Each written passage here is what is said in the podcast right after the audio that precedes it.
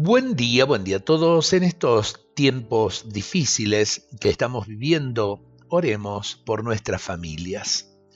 Señor y Padre nuestro, que quisiste para tu Hijo Jesús una familia humilde, pobre y trabajadora, te suplicamos por nuestras familias y las familias de nuestro pueblo, que nunca le falte el pan de cada día en la mesa que comparten los hermanos, que no falte el pan de la amistad, la unión, el amor y la comprensión en sus corazones.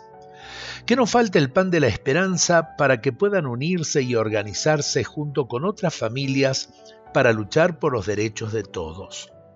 Que no les falte el pan de la fe para que puedan estrecharse como hermanos junto a los otros hijos del mismo Dios, cuya palabra hace fuertes y libres.